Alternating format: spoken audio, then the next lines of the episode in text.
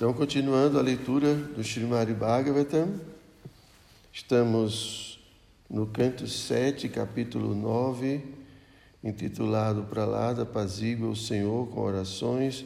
Hoje vamos para o verso 18. Om Namo Bhagavate Vasudevaya.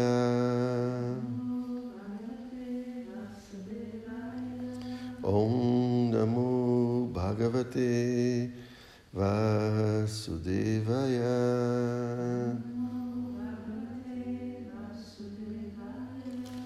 Om Namo Bhagavate Vasudevaya.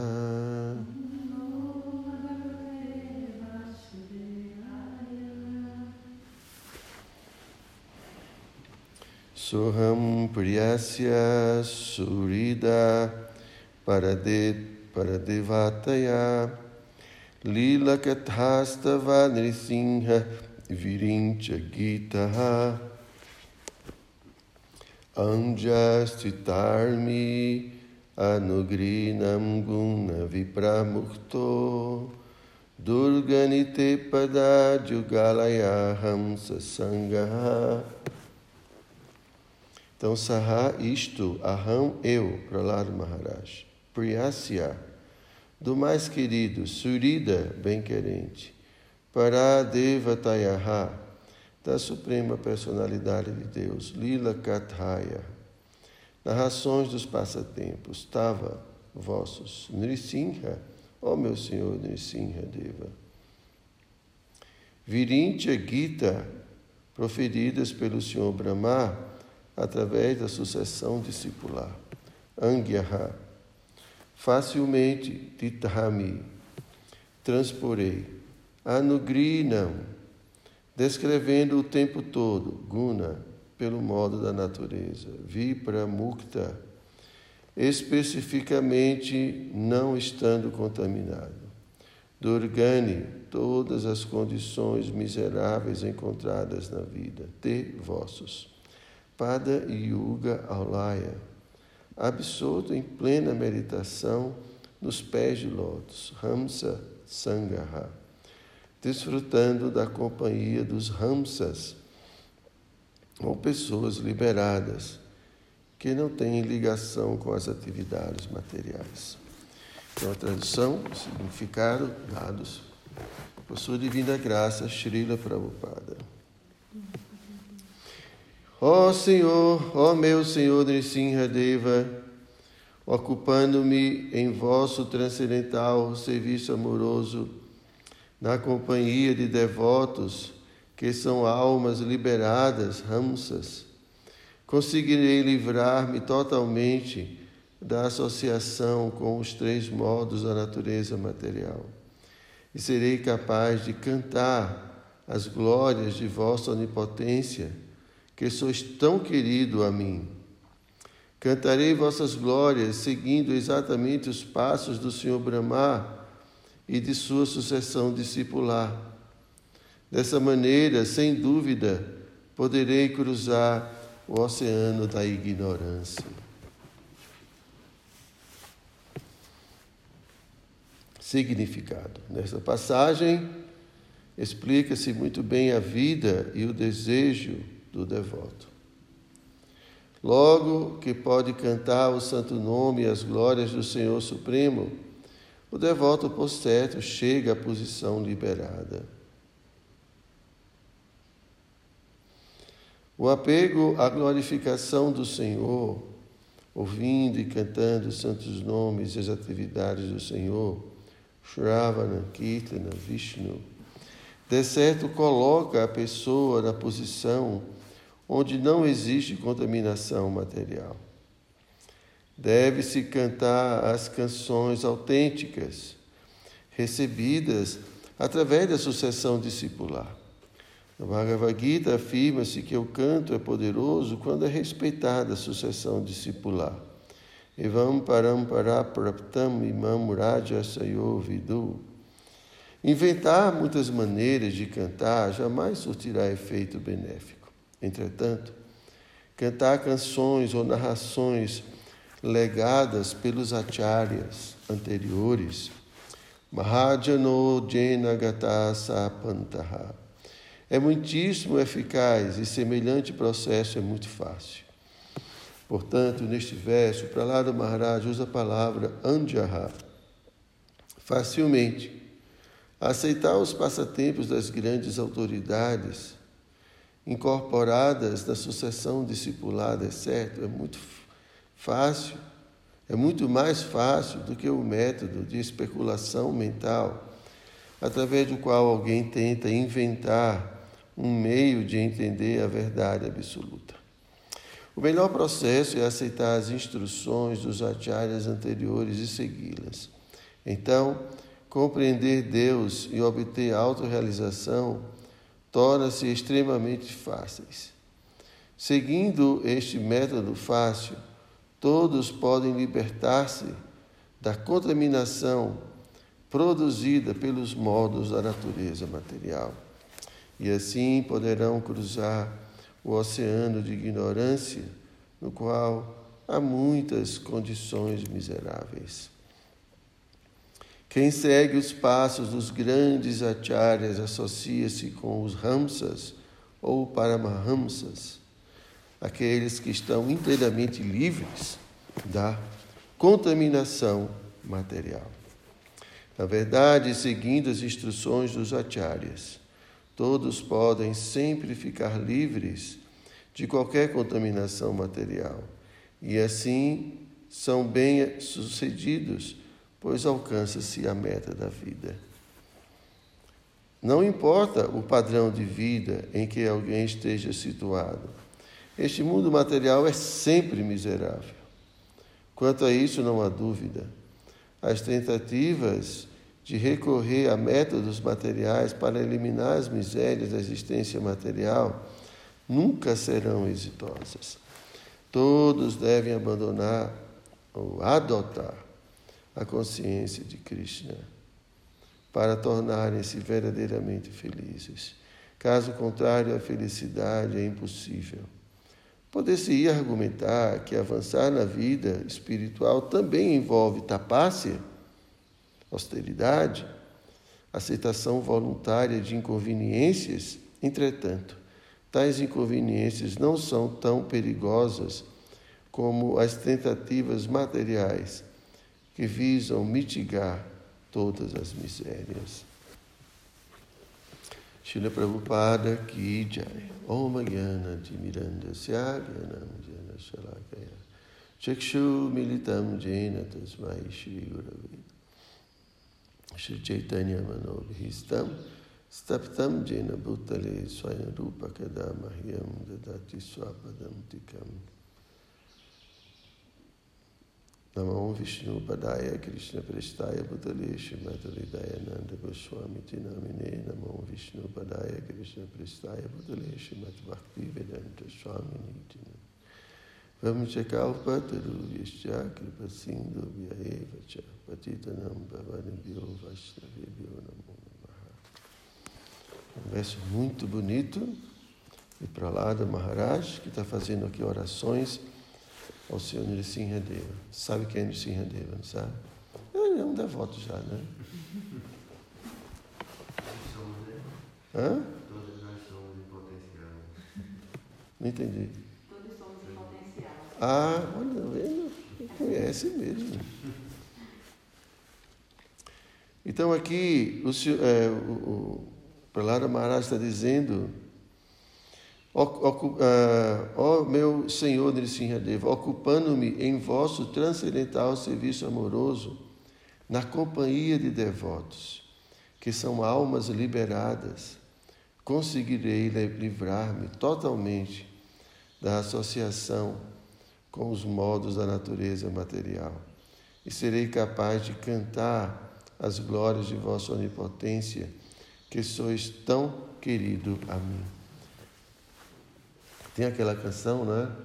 É, que fala assim, Bajahore Manatna Shrinanda Nandana Abhaya Charanara Vindare Dulava Manava Janama Satsange Taroruhe Bhava Sinduri Então, assim, essa canção fala é, para a mente, né? por favor, é, simplesmente se ocupe em pensar em Krishna.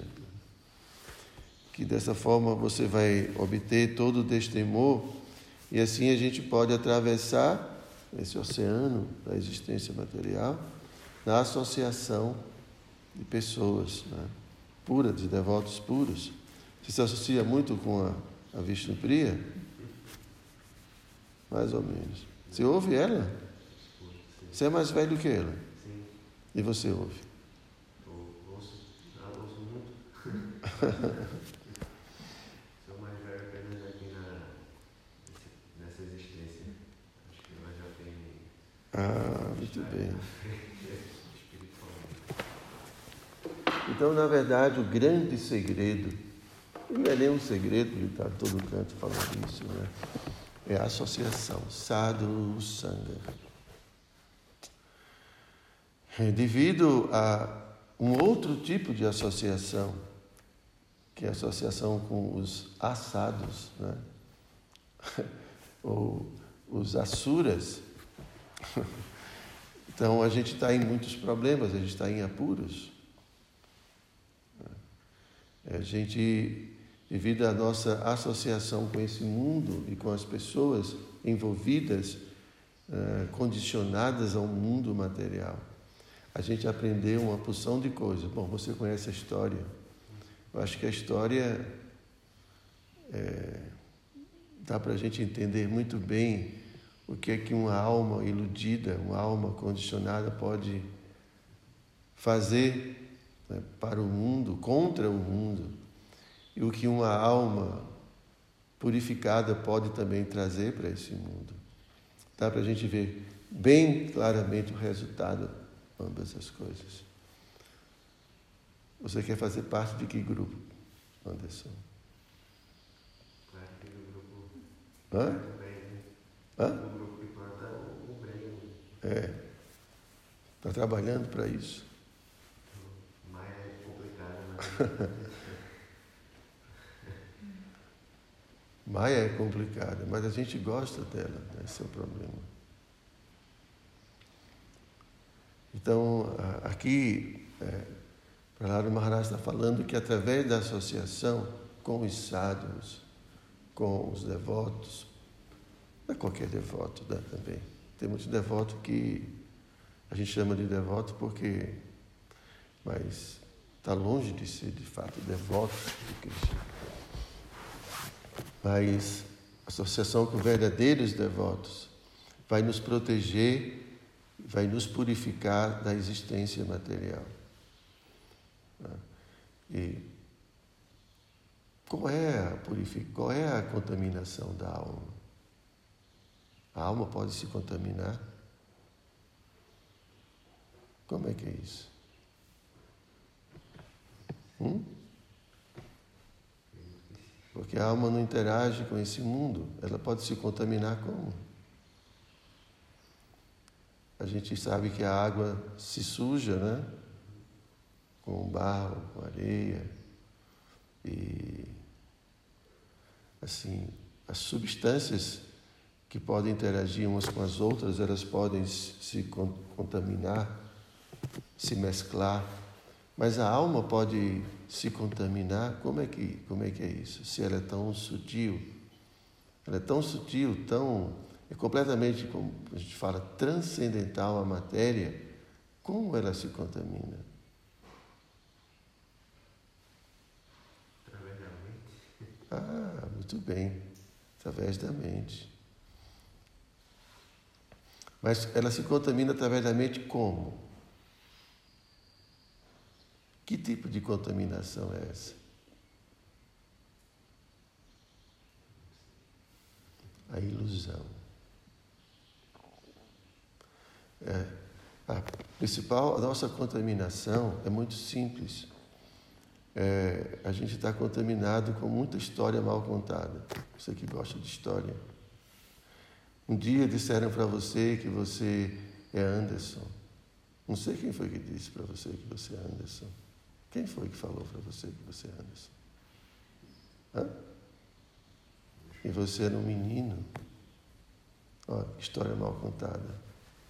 E você acreditou nisso. E você ainda continua acreditando nisso. Falaram que, que você com cabelo grande fica bonito. com barba fica muito elegante. Falaram isso para você alguma vez? Ou você. Outras não. Hã? Porque a mente seletiva ela escolhe o que acredita, né? Muito bem. Então, você escolheu acreditar que você é tudo isso. Estou falando para você, para a alma. Você, alma, acredita em tudo isso.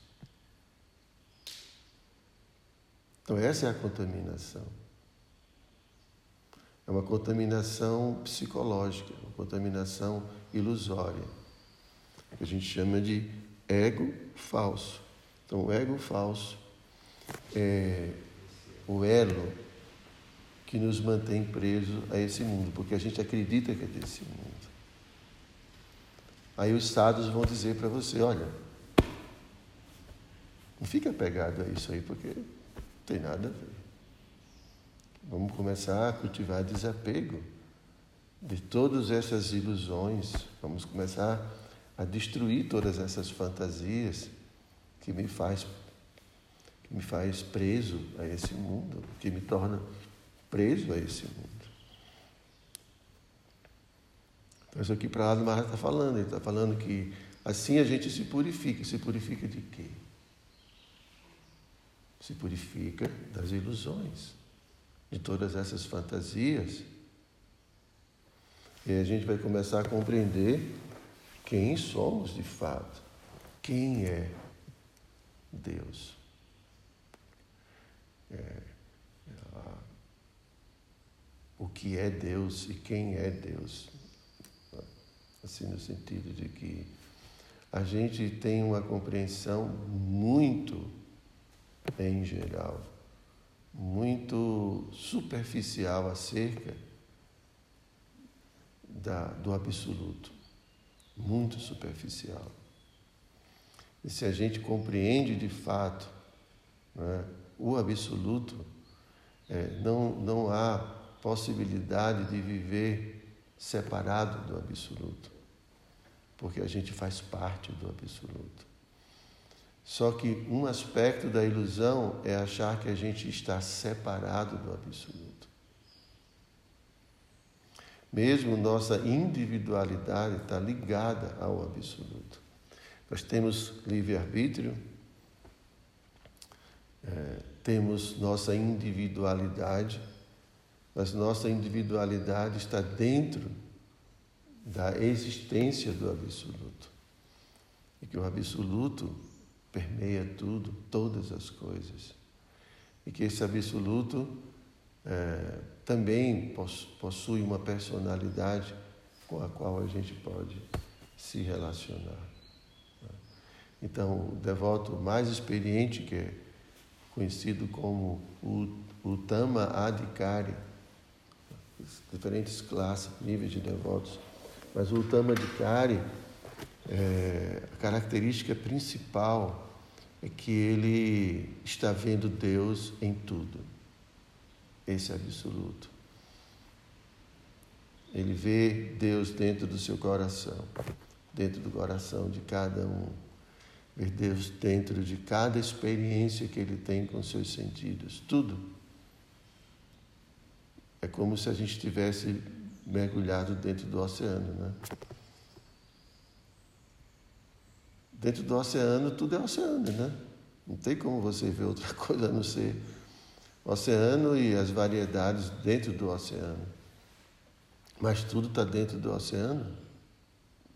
Queria te dar um outro exemplo, queria te dar o um exemplo do vento, né? do ar, do éter, né? o espaço. É, tudo está dentro do espaço. Nada está fora do espaço, não é isso? Todas essas coisas que a gente está vendo está dentro do espaço, inclusive o próprio ar. O vento está dentro do espaço, que é uma coisa tão grandiosa, também está contido dentro de uma realidade. Então, tudo está contido dentro dessa grande realidade que é o absoluto, que é Krishna. Então, ah, por que eu falar isso para vocês? Mas eu estava dizendo né, que ah, assim o devoto, à medida que ele vai compreendendo, vai, vai se purificando, entendendo a sua realidade espiritual, entendendo a realidade do absoluto. E aí ele, ele passa agora a falar do absoluto o tempo todo, a falar dessa pessoa suprema o tempo todo. Porque é tudo que ele vê, é tudo é tudo que ele percebe. E aqui como lá do Maharaj fala, que é tão querida por mim. Ah, porque passa a se tornar muito querido por mim. Ah, se a gente tivesse uma consciência é, clara, mais profunda acerca de Deus, a gente não pararia nem um minuto de falar sobre Ele e de glorificá-lo o tempo todo. Mas devido à ignorância, que é. Ignorância não é saber quem foi que descobriu o Brasil, não saber quem foi. Isso não é ignorância. Essa ignorância não faz muito mal a gente. É outra ignorância que faz muito mal a gente. Pensar que eu posso ser todo-poderoso, que eu posso explorar, que isso me pertence, aquilo me pertence. Essa ignorância é muito mais perigosa. Então, como professor de história, ele podia começar a contar uma história diferente, né, Anderson? Para as pessoas. Porque a própria história está cheia de mentira, né? Pode né, se tornar um devoto para contar a verdadeira história, se autorrealizar e contar a verdadeira história das coisas como elas são. Aí faz sentido. Agora ficar nadando no oceano de ilusão. Daqui a pouco, né, chega o final do corpo, né? Porque ele pode ter que voltar de novo. Você sabe disso, né? Então é isso. Vocês têm alguma pergunta? Está pensando em fazer uma pergunta? Acho que está ouvindo mais, senhor. Mas não me veio nenhuma pergunta. Hein, Anderson? É, são tantas que se misturam e não consigo nem formular. Hein? São tantas que eu não consigo. Por que a gente oscila tanto assim nessa consciência? Tem momentos que eu tenho uma plena consciência, não obviamente como um devoto, como o senhor mencionou, mas esse sentimento de, de, de percepção mesmo do divino em tudo. Associação. Com quem você está se associando? Ultimamente com tão poucas pessoas. Acho que eu estou muito preso na minha, na, na ilusão da minha Sim, própria vida. Existe a associação externa e a associação interna. A gente monstros do passado que eu acho que não consigo me desvencilhar muito. A gente nunca está só. Sim. Absolutamente, nunca. Entendeu? Então, você pode estar preso aos filminhos do passado, está sempre passando na tela da sua mente. Mas assim como uma pessoa diante de uma televisão muda o canal quando quer mudar, você não é obrigado a assistir um canal, é?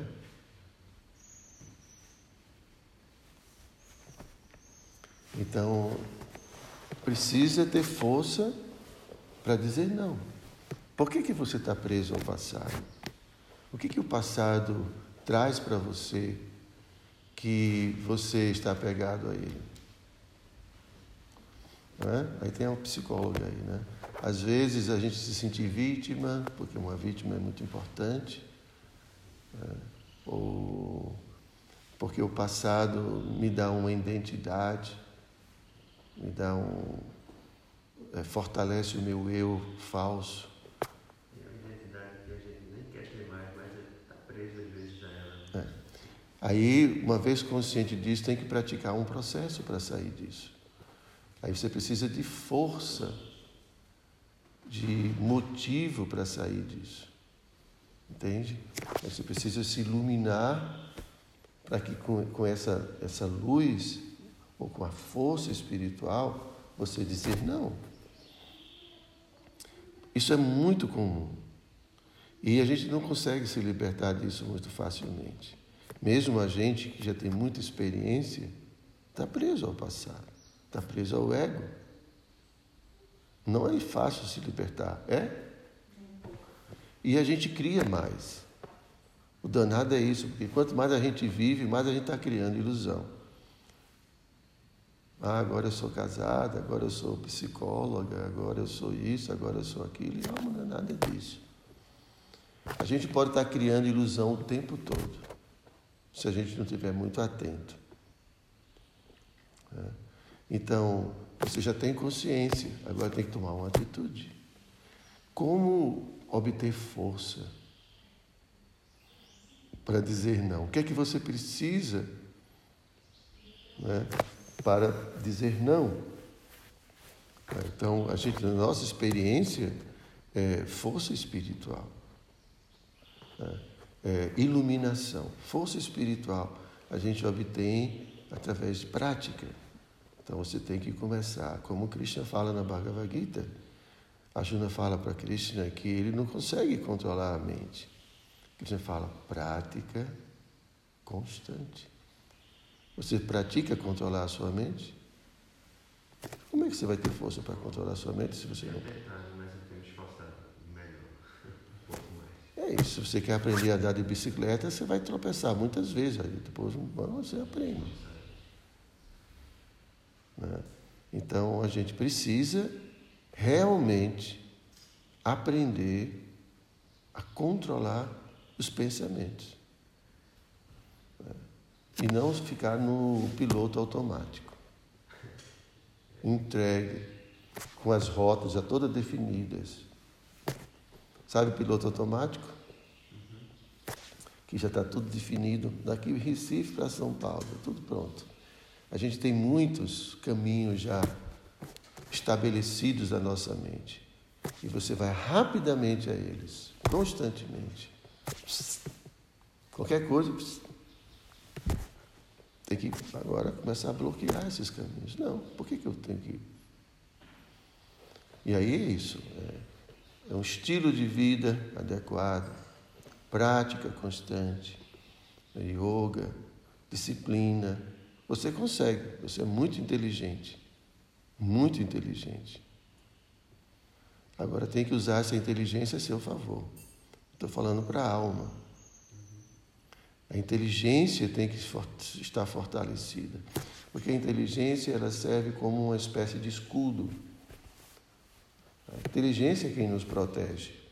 Se a inteligência, por exemplo, de uma criança que ainda não está desenvolvida, não consegue protegê-la. Ela vai colocar o, dedo na tomada porque ela não sabe. Precisa de um adulto do lado que tem inteligência, que sabe o que é, que faz, né, que pode trazer perigo ou não. A sua inteligência precisa se alimentar para poder dizer isso aqui não é bom para mim. Eu não vou fazer isso e buscar força, buscar ajuda. Então a inteligência iluminada um conhecimento espiritual, o conhecimento da realidade, o conhecimento da verdade. Porque não basta só conhecimento de história, geografia, matemática. A gente sabe que isso não resolve. Os problema, problemas são outros. É, é, em, conhecimento da realidade da, da vida. Então, você já está numa certa idade. Você não, o seu corpo tem um prazo de validade. Então não, não vale, não vai, não vale a pena é, assim perder, desperdiçar uma vida. Tem uma irmã que é devota, você tem toda essa experiência, então tem que mudar o estilo de vida. Começar a mudar, porque o estilo de vida que você está mantendo não está sendo suficiente para te dar força. Como um bolo mal feito vai ficar solado, você tem que mudar a receita. Você tem que mudar a receita da sua vida.